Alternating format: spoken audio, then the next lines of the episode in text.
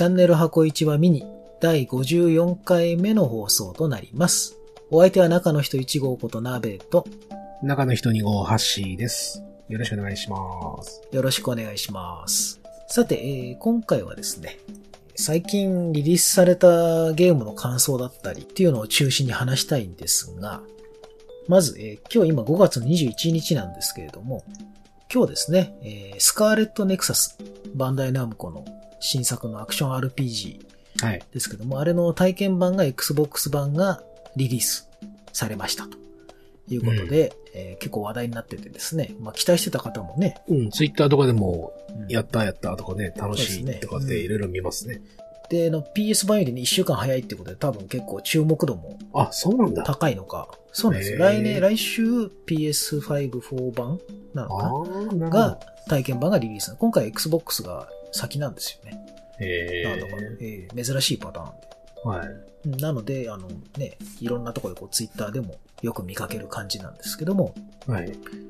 早速遊んでみましたんで、まあ、その感想をまず最初にちょっとお話しして、その後まあ最近のね、いろんなゲームの話だとか、はい。これからのリリースの期待の作品だとかを簡単にちょっとまとめていこうかなという感じです。ハッシーさんはスカーレットネクサスの体験版は、まだやってないです。はい。っていうか、やるつもりもあんまないです。前々からね、僕これ結構期待してますけどって言った時に、はいハッシーさん別にそんなに乗り気じゃない感じだったんで、そうなんでああ、これはまあやらないなとは思ってたんですけど、す。はい。ええまあ全然、まあソロゲーなんでね。ソードアートオンライン集がするんですけど、どうなんですかその辺も。あのですね、はい。正直言ってソードアートオンライン、まあこういう言い方すると、トゲ、あれか角が立つかもしれないですけど、はい。僕はもう500倍ぐらいは面白いと思ってます。ええなるほど。はい全然面白いです。はい。あの、まあ、比較せずに、まあ、いいとこを言うと、ええ。単純にアクション RPG なんですね。はいはい。で、まあ、ソードアートもアクション RPG でしたけども、ええ。えアクションがですね、えーっと、超能力と剣を使うみたいな近接攻撃と2つがあって、で超能力は結構比較的簡単にゲージが溜まれば使えるんですね、すぐ。はい。テレキネシスって言うんですか、ええ。物をこう持ち上げてぶつけるぶつける。はいはい。ええで、それではその辺のフィールドにあるオブジェクトをどんどんこう持ち上げて相手にぶつけるとかできるんですね。おうん。で、自分で X ボタンとか Y ボタンで剣撃も当然できるんですよ。はいはい。で、ステップでこう避けたりとかっていうのもできるんですけど、そのなんかね、超能力と剣撃の組み合わせのバランスがすごく良くて、ええ。超能力でアイテムをぶつけた時に剣撃を入力するとちょっと離れたところからでもダッシュして敵のところまで距離を詰められたりとか、おおなるほど。で、逆に今度自分がこう剣撃、剣で攻撃してる時にもう一回その超能力を使うと、今度ちょっとその、溜めた、ちょっと変わったモーションの投げつけになったりするんですね。で、さらにその超能力は RT なんですけど、R トリガーなんですけど、はい。で、なんかある程度こう、チャンスが溜まるとなんか LT も使えるようになったりとかして、はい。で LT を使うと今度なんかでっかいオブジェクトをですね、持ち上げて、その敵にぶつけたりだとか、その時になんかちょっとしたこうなんていうんですかね、スティックの操作だったりボタンの操作みたいなのが入った感じのなんか特殊な攻撃になったりとかするんですけど、はい。そのなんか全部がなんかうまくね、繋がるんですよ、結構。えだから戦闘がね、飽きないんですね。で、結構カットシーンみたいなのも短くうまく入るんで、ああ、そういうのいいですね。うん。だからすごくアニメ的というか、はいはいはい。で、仲間との連携みたいな仲間の能力を使うとかもできるんですね。RB を押して、こう、A、B、X、Y ボタンはいはい。そこに4人分の能力が固定されてるんですけど、だからその火の能力を持ってるやつの火を借りるとか、はいはい。シールド能力があって体をちょっとダメージを受けなくするとか、うんうんうん。うん瞬間移動が使えるとか、投資が使えるとか、なんかいろいろそういう超能力が使えるんですけど、うん。でそういうのとの連携もあって、結構戦闘がね、スピーディーで楽しいんですよ。はいはい。うん。だから本当アクション RPG っていうよりは本当アクションゲームはいという感じですごくアクションが小気味良くて、テンポがいい。で、フィールドのなんかこう、オブジェクトも結構凝ってるし、背景とかも。ああ、なんか書いてありましたね。ええはい。まあ正直あの国産のね、うんゲームってよくこう背景にあんま力入れてないよねみたいなの多いじゃないですか。そうですね、のっぴりしたねビルちょっとね、とかね。うんそうそうそうそう、うん正直スカーレットネクサスもそんなにね、高低差がめちゃめちゃあったりするわけではないんですよ。うん。基本的には平らなそのフロアが何個かこう重なってるみたいな感じなんで、はい。そんなにフロア自体に高低差はないんですけど、でもその、なんだろう、テクスチャーだとかをこだわってるんで、見た目の雰囲気はすごくいいんですよね。うん。だから、すごく遊んでて、やたらこうキャラクターだけ浮いてるみたいな感じがなくて、すごくとあ、うん、溶け込んでて、遊んでてこう違和感がないっていうか。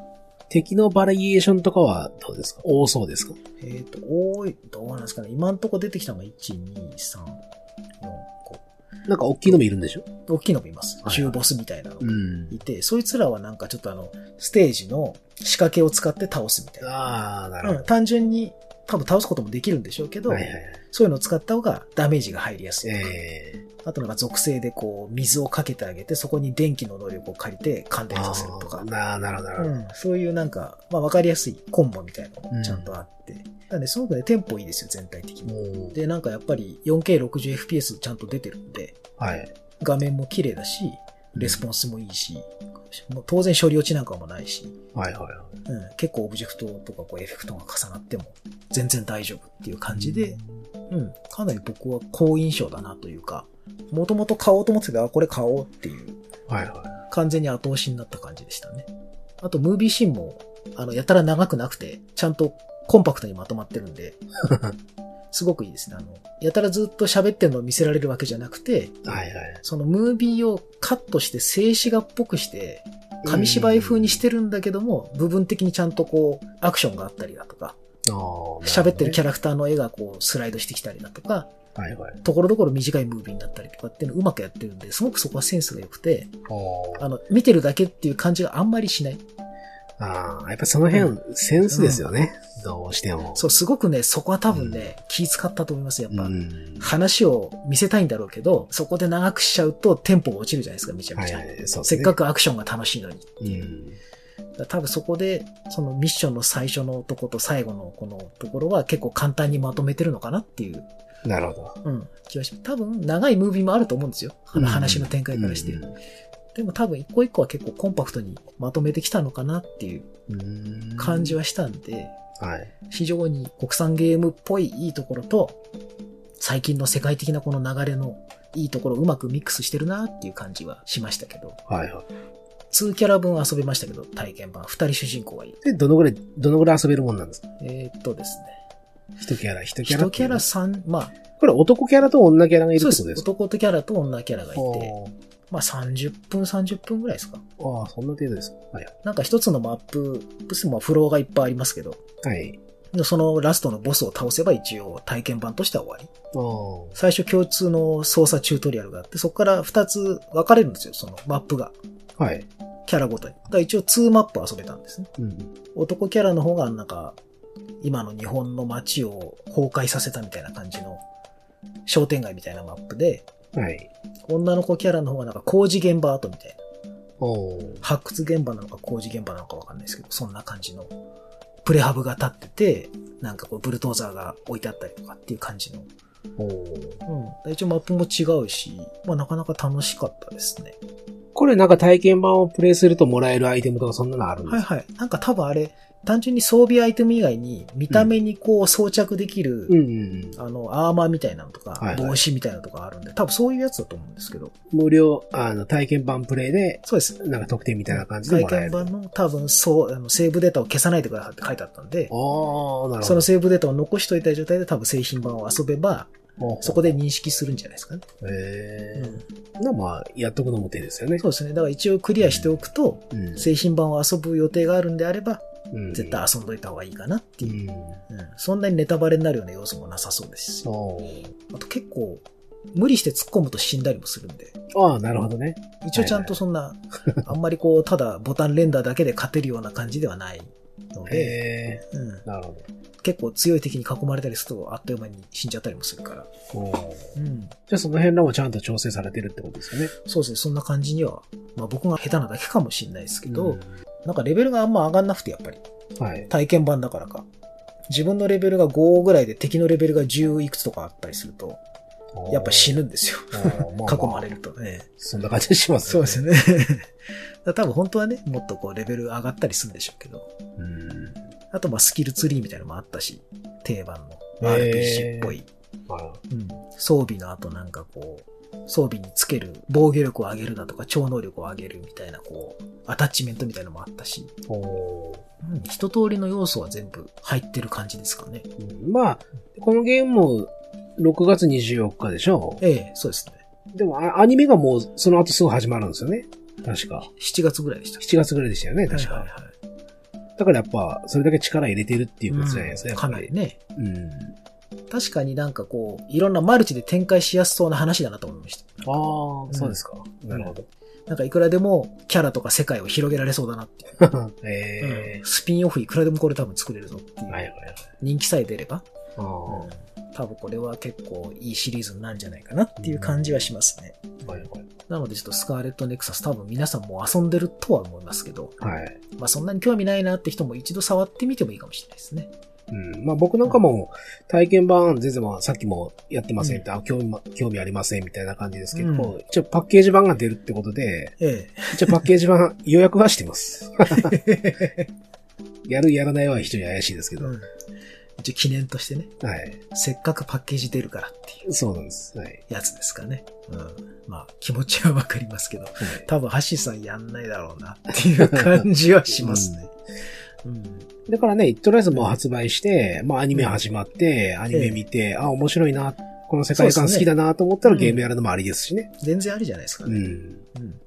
多分発売してすぐだからうん。クリアできない場合もあるだろうし。まあ、けどアニメからだと逆にネタバレとかになっちゃうの？どうなんですかねその。同じ世界なのか、ああ、そっか。その、例えばちょっとこうそれもありね、ずれてる。なるほど例えば話のね、メインが違うとか。はいはい。違うありますね。ね、タイミングの話とかっていう可能性もあるので、うん。うまくやるんじゃないですかね。結構近いだけに。はい。完全にゲームのアニメ化なのかどうかはわかんないですけど。そうですね。うん。まあね、ちょっと、バンナムさんかなり力入ってるみたいですし、ね、一応 Xbox U が先に体験版来たりなんていう、パッケージも出るなんていう、なかなか珍しい力の入れ方なので、はい。ぜひね、ちょっと応援してもいいんじゃないかなっていうはい。気はしました。ではちょっと今僕すごい喋りすぎましたけど、はい。えー、一応二人ともクリアしたっていうことで、バイオハザードビレッジの話も軽く触れておきましょうか。はい。ね、今回、ナンバリングシリーズというところで、うん。まあ、ざっくり、どう、どうでした？あの、セブンの続編という感じでしたけど。いや、僕は楽しめました。うん。ものすごく、なんて言うんでしょう。うん最近のバイオって僕、ほとんど途中で一回やめて、うん。何ヶ月後かに、しゃあないな、やるか、みたいな感じでやるのが多いんですけど、うん。今回はなんか一気に、うん。一気にやっちゃいたいっていうか、楽しくてそのままやっちゃったみたいな、僕は楽しかったです。うん。僕も結構、一気に3日4日ぐらいでやったので、うん。ね、ハッシーさんともほぼそうですね。進行度同じぐらいでずっとやってた感じでしたよね。なんかもっと、やたらシリアスなやつなのかと思ってたんですよ。うん、どっちかというとセブンに思はいはいった。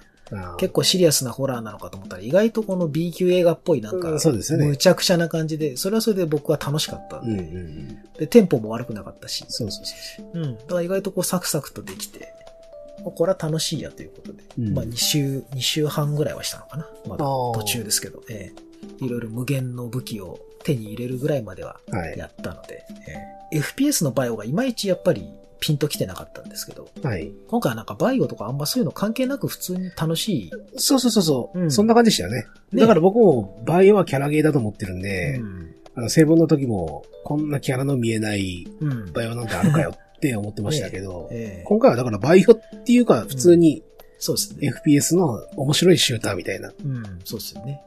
普通にホラーアクションシューターみたいな感じそうですね。ですね。うん非常に楽しかったんで、多分まあ買った方も多いでしょうし、はい。皆さんも多分一通りクリアはしてるかなっていう感じですけど、そうですね。まあ個人的にはやっぱりちょっとあのね、今言ってましたキャラゲー的なバイオの復活も期待したいので、はい。ぜひね、なんかあの映像作品は作るみたいですけどね。う。うんん。あっちばっかりになっちゃうんじゃなくて、ちょっとゲームの方でもぜひ、6の続きを。E3 シリーズはもう終わりかな？どうなんでしょうね。うん、これは終わりじゃないですか。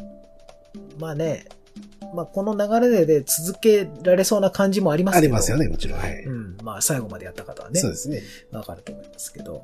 ただまあ、できれば一旦あのね、クリス、レオン、あっちの方に話戻してもらって。うん。なんかそっちに、あの、行きそうな感じの、そうですよね。あれもありましたもんね。なんかね。うんなんかノリ的に、あ、向こうの本筋に戻すのかなっていそううそうそうそう感じは確かにはい。ありましたから、ちょっとない、ないになるのかな？うん。うん、そこではちょっとまた6の続きの、僕としてはあの、ジェイクとかもね、復活させてほしいんで、おーぜひはいはい。あの辺をね、期待したいなというところですかね。そして、えー昨日ですかね、5月の20日発売した Just Die Already。まあ、バカゲーですか。通称 GTA、G さんの GT GTA、GTA ですね。そうですね。あの、まあ、今さっきもちょっとハッシーさんと二人でちょっと遊びましたけど、はい。まあ、あの、ゴートシミュレーターを作った方うんが新しく作ったっていうことで、まあ、イメージとしては、まあ、ヤギをそのままおじいちゃんにしたら大体イメージはもう、まあ、OK かなっていう感じのうんうん。ゲームですけども、まあ、箱庭のね、街の中で、まあ、行き場を失った老人たちが大暴れするっていう、一応設定はあるものの、はい。まあ、基本的にはなんかもう街の人にちょっかい出して殺されてみたり、車に轢かれてみたり、なんか扇風機で飛んでみたりとか、はい。ね、サメに食われたりって、まあ、そのたんびにこう、リアクションを大笑いする感じのゲームで、まあでもそこそこ探索もできるし、ね、この鍵何に使うのかなとか、う。うんん、まだまだ言ってないとこあるなとかあるんで、はい。うん、結構多分友達誘って、まあ一人でもまあ、黙々とやるにもいいのかもしれないですけど、なんかね、ほんとポカーンと口開けながらやっちゃいそうな感じのゲームですそうね。はい。ずーっとね、なんかこう、ここな、ここ行ったら何があるのかなとか、どういうリアクションがあるのかなみたいな。そうそうそうそう。探して歩き回るかもしれないですし、まあお友達一人誘ってね、はい。一緒にやってもいいでしょうし、これなぜかあのクロスプラットフォーム対応してますし、そうですね。ね、オンライン4人コープいけますし、プライベートのね、部屋も組めるし、で、6月には、なんか PVP モードが追加するとかあなんか、ストアに書いてありましたよ。これで、こはいれで PVP ですか、あの世界で。そうなるといい武器の位置を知ってた方がいいんじゃないですかね。そういうことですよね。うんまあ安いんで、今1500円ぐらいでしたっけ？そうですね。確か1485円かな。ええはい。なのでね、まあ友達誘って遊んでみるのもいいかなとまあ思いまいいんじゃないですし。か。はい。ね。くだらないうんバカゲーそうムです。そうそうそう。まあ数時間笑って、ああ、面白かった。でも全然元は取れると思う。いや、いいと思います。はい。ね。ジャストダイオールレディおすすめでございます。はい。そして、えー、私が今、ハマりにハマっている、ザ・ワイルド・アット・ハートっていうゲームパスで来ている。これもそうですよね。ゲーパス。うん。これももともと私買うつもりでいたんですけど、はい。ゲームパス対応っていうのを知って、うわなんだ太っ腹だなと思って、うん。ええ早速遊んだら、思ってた以上に面白かったので、まあ今絶賛プレイ中なんですけども、はい。どうもピクミンのシステムに近いとへえ。いう感じらしいんですよ。僕ね、任天堂のゲームをほぼ通ってきてないんで、あピクミンやってないんでわかんないですけど、なんとなくのイメージであのピクミンっていうちっちゃいやつを敵に投げつけて戦わせたりとか。する印象があるんですけど、まあまさにそんな感じのゲームなんですよ。主人公の男の子がいて、なんか精霊の森みたいなとこに行っちゃって、そこでちっちゃいね、なんか精霊のこの子供みたいなやつをいっぱいこう、召使いみたいにして、道を切り開いていくみたいな、パズル要素のあるアドベンチャーゲームっていうんですかね、アクションアドベンチャーゲームっていうのかな。戦闘したり、何かアイテム作ったり、強化したり、ピクミンじゃないけど、あの、妖精たちの特性に合わせて、火に強いやつで溶岩地帯をこう、道を開いたりだとか、はいはい。うん。あの、トゲトゲのあるやつで硬い水晶を壊して道を開いたりだとかっていう感じの、なんかどんどんどんどん世界を広げていく感じのうん。マップを探索して、いろいろ目標を達成していくっていう、本当にわかりやすいアクションアドベンチャーで、お子様でも遊べると思うんだよね、これ。これ、絵がいいですよね。そうなんですよ。はい最初は僕はもう絵で食いついたんですけど、はいアートで。このアート多分、あの、自転車のゲームの人と同じじゃないのかなと思ってるんですけど、ナイツバイクスっていうゲームが Xbox でも出てるんですけど、はい。今度かえ、えっと、PS4 とかスイッチでは、ローカライズされたすすめ自転車ナイツっていうのが出るんですよ。はい。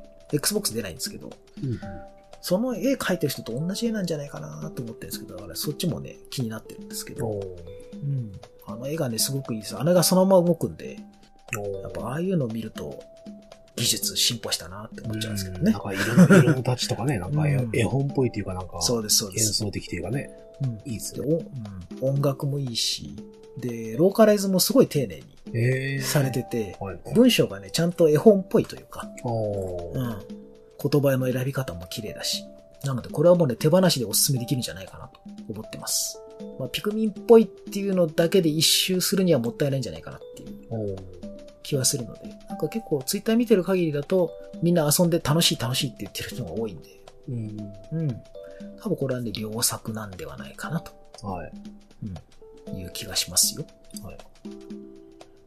で、最後にちょっとですね、今後5月、6月、7月ぐらいの期待の作品をちょっといくつか上げときたいんですけど、来週なんですね、もうバイオミュータント出ますね。そうですね。これも期待してる人多いと思いますし、これ、そうですね。かなり期待してる人多いっぽいですよね。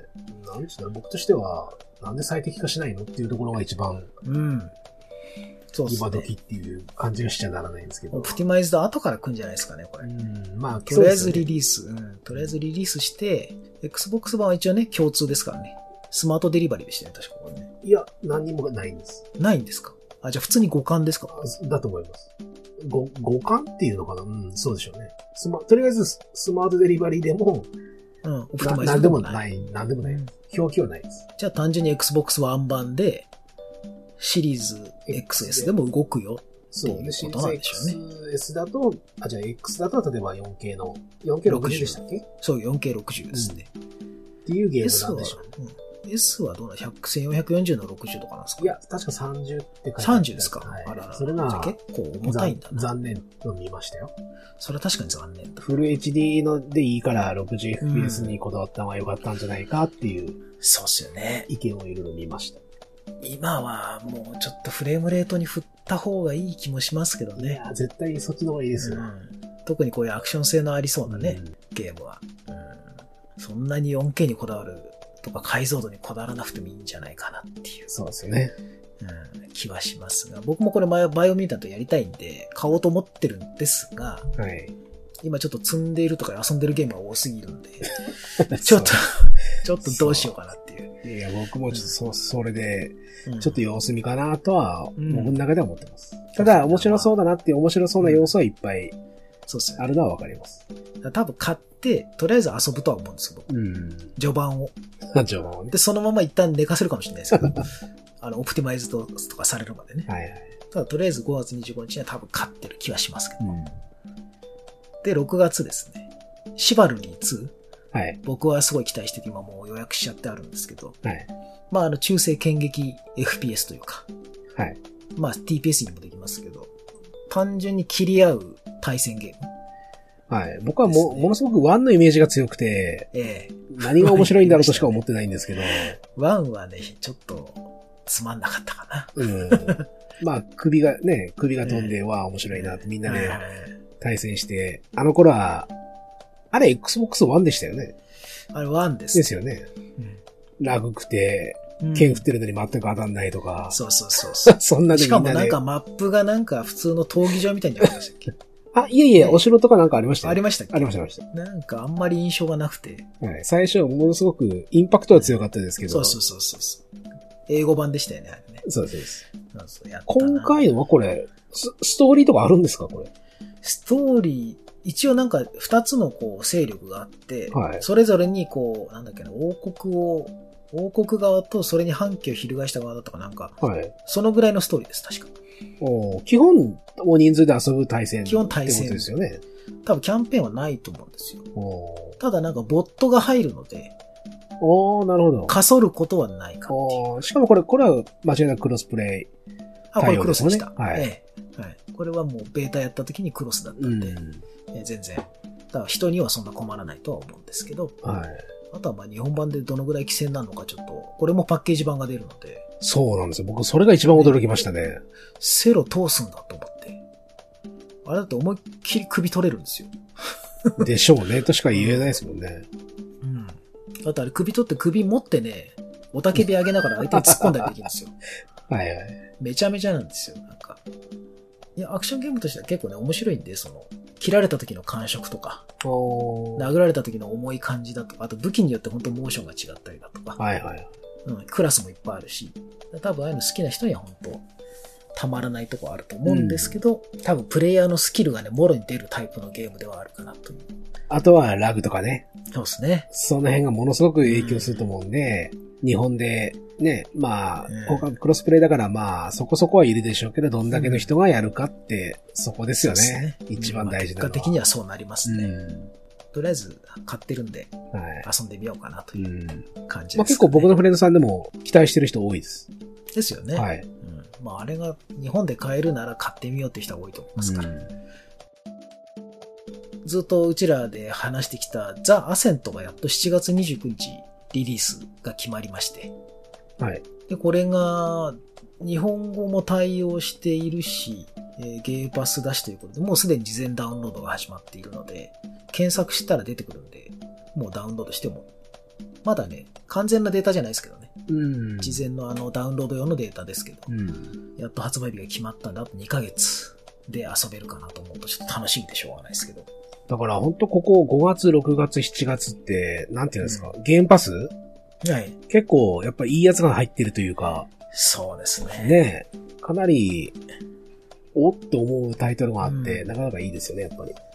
サメゲーもね、ゲーパス来ますしねみ。たいですね。ねあれもね、面白いからぜひ遊んでほしいです。ちょっと、はいまあ、終盤になってくるとちょっと繰り返し要素が多いから若干だれるかもしれないですけど、一気に遊んだら面白いんで。うん。うん。なかなか、あれもおすすめかな。はい。まあ、ゲーパスね、突然ゲーパス入りとかとかなるんで、なかなか、ね、そうですね。あれですけど、このアセントなんかは、前々から期待されてたそうですね。タイトルだから楽しみですよね。楽しみですね。オプティマイズドだし。うん。あ、そうそう。ゲーパスといえば僕の大好きなスノーランナーも来ましたからね。ああ、本当ですね。はい。うん。なので、皆さん多分やってなんじゃこりゃ難しいわと思ってるかもしれないですけど、え そういうゲームなんで。なんか雪道をドライブするゲームと ええ捉えてる人もいたから、そうですね大丈夫かなと思いながらう。ん。レースができるんだと思ってる人結構いて、レースの要素なんて一切ないんで、むしろす10メーターを進むのにどんだけ時間かかんだぐらいの ゲームですから、はい。えーまあそこで心折れないようにやってほしいかなと。まあ、やっぱ日本語対応ですよね。そうですね。日本語対応するはずですけどね。うんマットランナーも突然日本語ポコッと入ったし、まあもう、スノーランナー Windows 版はもう日本語入ってたんで、ですよ、ね。もう早く Xbox 版にも入れてよってとこですよね。そうですね。多分まあ入るでしょう、すぐに。うん。うん次のアップデートぐらいで来るんじゃないかなと思ってますが、はい。そんな感じでちょっと、またゲームパス界隈が非常にこう賑わっているし、はい。6月の E3 ですか。うん。えーマイクロソフトとベセスダが一緒にカンファレンスをやる。らしいですね。ね。だそこで多分スターフィールドだの、うん。あとはまあいろいろね、今抱えてるあやつがいっぱい発表されるでしょうし、うん。非常に楽しみは尽きない感じなんで、なんとか積みゲーを減らしていきたいかなと。問題はそこですよね そまあこ皆さん同じでしょうけど。ええ本当にね、次から次へと来るので、はい。頑張って遊んでいかないとっていう感じはします。最後まで聞いていただいてありがとうございました。ありがとうございました。